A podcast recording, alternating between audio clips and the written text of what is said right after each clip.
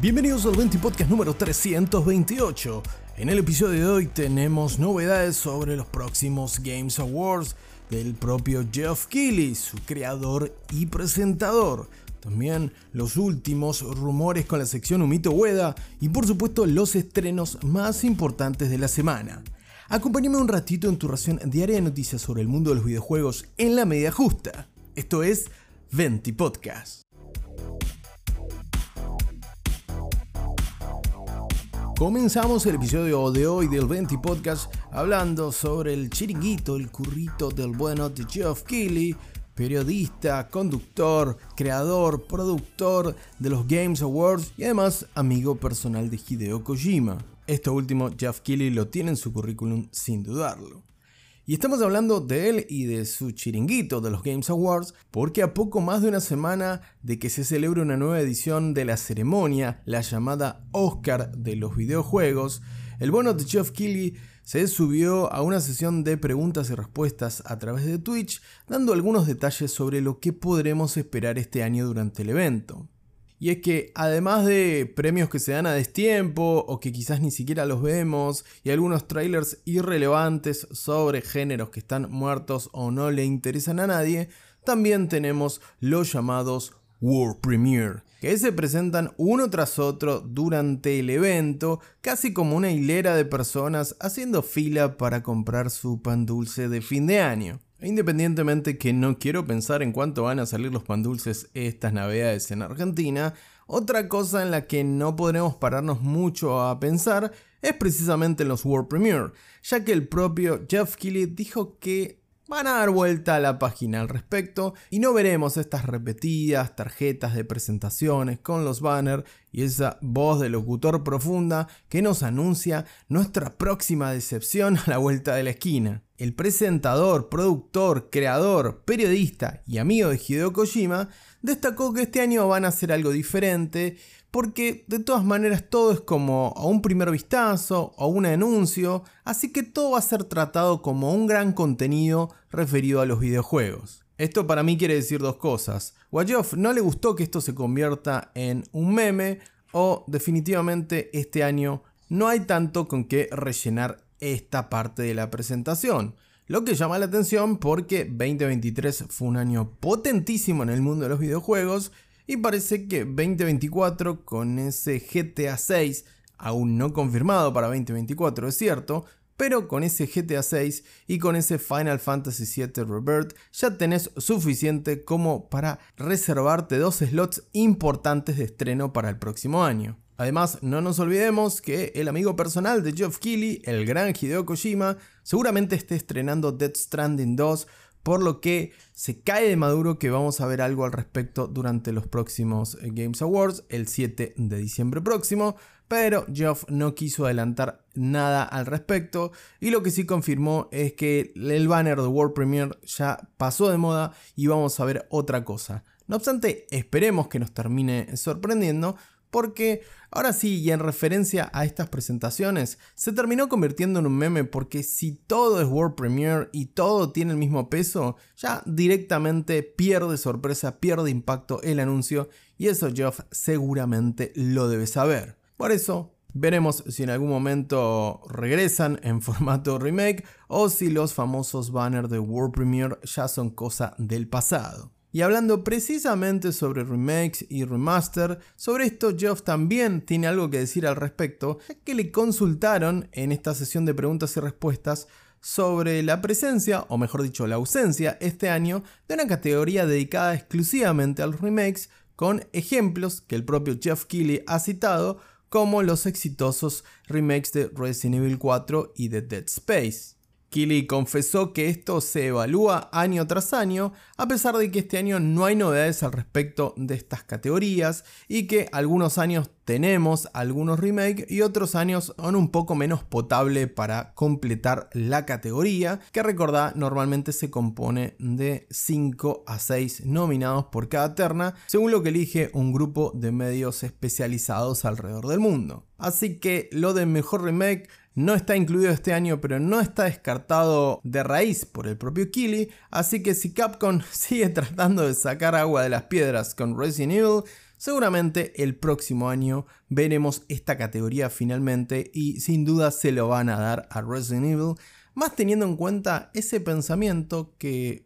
en lo particular comparto y muchos sé que comparten del otro lado de que un remake no podría ser llamado el mejor juego del año precisamente porque a pesar de los esfuerzos como en el caso emblemático de Resident Evil 2 y Resident Evil 4, o el Resident 2 y el Resident 4, como quieras llamarlo, que son realmente grandísimos remakes, pero que no obstante no deberían competir directamente con algo inédito o con una nueva idea, ya que en algún punto se están haciendo refritos de ideas viejas. Pero bueno, eso es debate para otra ocasión y que seguramente lo retomemos en algún otro 20 podcast. Por el momento, si bien este año no hay categoría de mejor remake,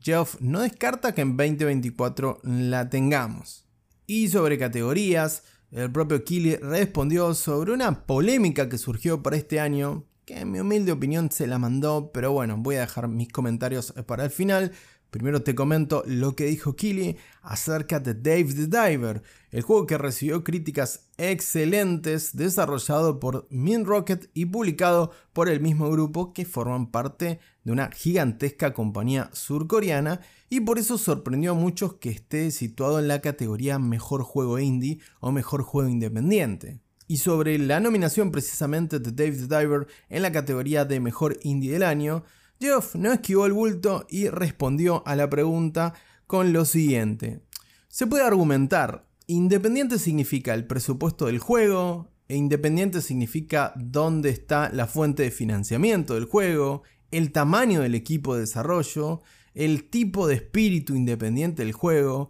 es decir, un juego más pequeño que presenta algo diferente, bueno, en conclusión, Killy se las ingenió como para salir airioso, destacando que el término es muy amplio y es según cómo se lo mire. Sin duda, a pocos días de los Games Awards, Geoff Keighley no quiere que se levante revuelo al respecto, ni que se ponga en duda o en tela de juicio las categorías que estuvieron armadas para este año, que no obstante no fueron decididas por Geoff Keighley, sino que se conformaron de los votos de cientos de medios alrededor del mundo, medios especializados del mundo de los videojuegos, que muchos de ellos sin duda situaron a David Diver como un indie, pese a que no es un indie. Pero bueno, eso es debate para otra ocasión y si David Diver gana el juego al Indie del año, esta categoría para mí pierde completamente sentido y el año que viene supongo que lo replantearán o reformularán el argumento de la categoría para juego con píxeles más gordos o juego que parece un juego independiente, un juego lindo pero más chiquitito porque siguiendo el criterio de Geoff Kelly Tranquilamente, Naughty Dog o Santa Monica Studios podrían hacer un juego pixelar en 2D de plataformas que parezca un viejo juego de Rayman, por ejemplo, y no estaríamos diciendo que es un indie, porque detrás estaría eh, Sony y PlayStation, ¿no? Pero bueno, Podemos discutirlo durante horas y no quiero estar discutiendo conmigo mismo como si fuera un desquiciado. Así que vamos a dejársela pasar a Geoff Keighley y vamos a ver qué pasa con David Diver y con el resto de los juegos para los próximos The Games Awards que serán el 7 de diciembre próximo a partir de las 9 y media de la noche hora local de Buenos Aires. ¿Y vos? ¿Ya tenés decidido tu GOTI este año? ¿Es finalmente Baldur Gate 3? ¿O habrá otro juego capaz de arrebatarle la corona al RPG del Arian? Déjame tu opinión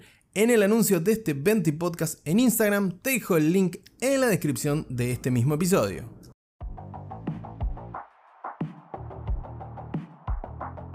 Continuamos este 20 podcast y ponete la máscara antigas porque se viene un mito hueda tenemos dos rumores bastante ricos para los próximos meses. El primero tiene que ver con Ubisoft y su serie de juegos The Division, los shooters en tercera persona, que parece que su próximo estreno del próximo episodio de la saga The Division está a la vuelta de la esquina, frase que nunca se dijo en ningún medio audiovisual.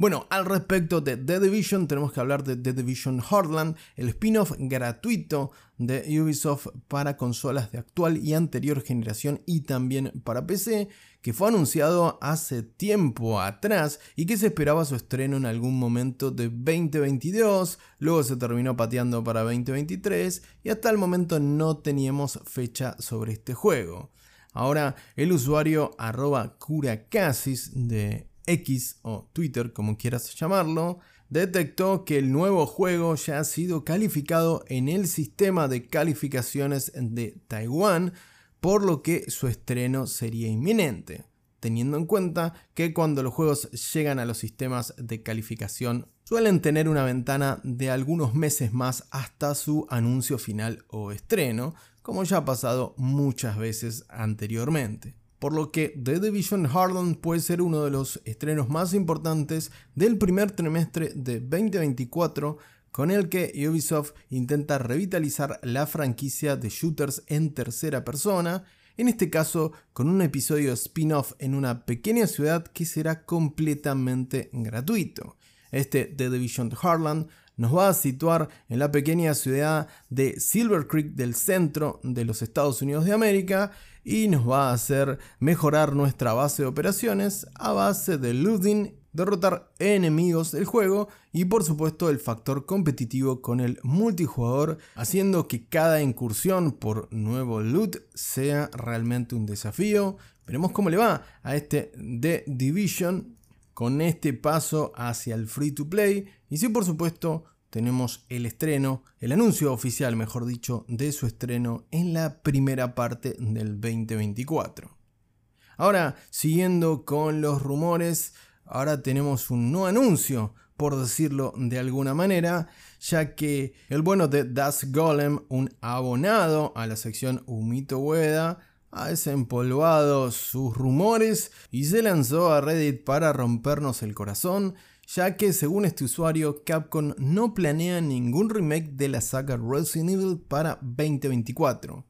Así que esa nueva categoría mejor remake que Geoff estaba pensando quizás nunca la veamos en 2024 o quizás la veamos y no le toque a un Resident Evil ganar el premio al mejor remake del próximo año paradójicamente teniendo en cuenta los grandes remakes que vimos en los últimos años para la saga. A fecha de hoy ya contamos con remakes para el Resident Evil original, Resident Evil 2, Resident Evil 3 y Resident Evil 4. Por lo tanto, la aventura de Chris Redfield y Shiva Alomar va a tener que esperar para ver la luz como un nuevo remake si nos basamos en las elucubraciones del bueno de Dusk Golem. Y por supuesto, vamos a tener que esperar aún más para ver ese clásico de los juegos de acción esa comedia de aventuras inabarcable, ese rápido y furioso de la propia Resident Evil llamado Resident Evil 6, por algunos un sinsentido y un punto de no retorno en la saga gracias que llegó Resident Evil 7 para enderezar ese barco que estaba bastante, bastante complicado. Así que todo apunta ahora a que el anuncio que hace poco tiempo atrás Capcom dijo que iba a vender millones, que tenía pensado un lanzamiento realmente bomba para la primera parte del 2024, apunte a Monster Hunter o tal vez el regreso de otra gran saga de Capcom, hay quienes no pierden la esperanza de que regrese Dino Crisis. De nuevo, entre turrones y pan dulces prácticamente, tocará esperar que se disipe el humo y los brindis y ver si realmente el anuncio grande de Capcom no tiene que ver con Resident Evil y dejan respirar un poquitito a los remakes de la saga, que creo que tampoco le vendrían tan mal. Eso sí, si no hacen remake de Code Verónica, va a haber mucha gente enojada. Para finalizar este 20 podcast, vamos ahora sí con los lanzamientos de esta semana que comienzan con Gun of Sherwood,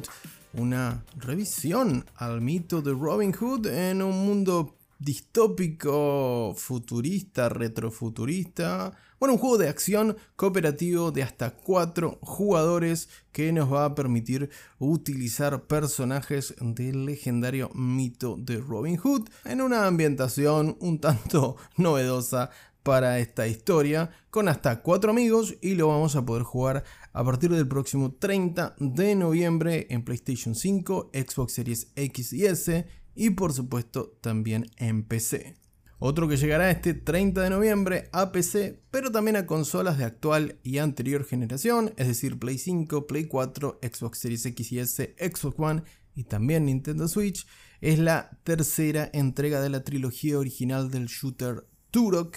que estrenará Turok 3 Shadow of Oblivion, por supuesto en versión remasterizada. De esta manera, completamos la trilogía original de la serie de acción y disparos en primera persona. Otro que llega esta semana es Dragon Quest Monster The Dark Prince, con un nuevo spin-off del famosísimo RPG Dragon Quest, que en este caso nos presenta un nuevo protagonista y un nuevo mundo que explorar dentro del universo de Dragon Quest, en el cual vamos a tener que reclutar, entrenar y hasta crear nuestros propios monstruos para completar los 500 que figurarán en este Dragon Quest Monsters The Dark Prince. Sí, si te suena muy parecido a una saga de Nintendo es porque es así, pero Dragon Quest es un mundo gigante realmente en el mundo de los videojuegos y aquí tenemos un nuevo spin-off para los fanáticos de esta IP.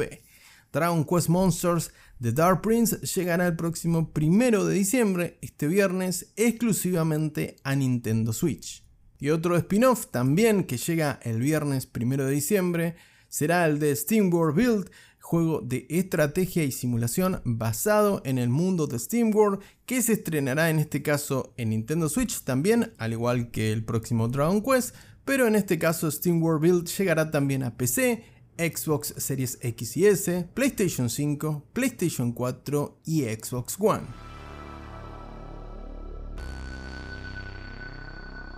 Hasta acá con un nuevo 20 podcast, te agradezco como siempre que estés del otro lado. No te olvides de compartir este episodio en las redes sociales para ayudarme a hacer crecer este pequeño gran proyecto. Nuevamente, gracias por tu compañía, te mando un gran abrazo y que tengas una muy bonita tarde.